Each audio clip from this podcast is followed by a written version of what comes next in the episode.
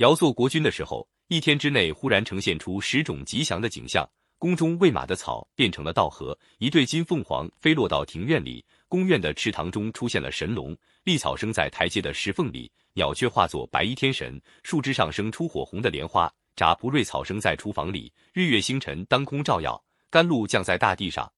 上面提到的栗草名叫明荚，是一种神奇的草，传说他每月初一开始生出一个豆荚，以后每天生出一个，到半月就生出十五个荚，十六日以后。每天又落下一个荚，到月底正好落完了。若是月小二十九天，它就剩下一个荚挂在枝上，枯而不落。到了下月，它又重新这样表演一番。人们只要一看结了几个荚或者落了几个荚，就知道这天是本月的哪一天了。这吉祥的草给人们带来很大的方便，尧就拿它做了日历，所以叫历草，也叫历荚。煞蒲也是一种瑞草，叶子很大，能转动生风，就像扇子似的。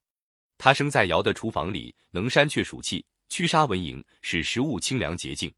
尧时还有一种草叫菊异草，生在门前的台阶上。若是在哪一个谄佞小人入朝，那草就弯曲着茎叶，直指那佞人，因此又叫它指佞草。本篇剧《数艺记》《易史》《博物志》等书中有关材料编写。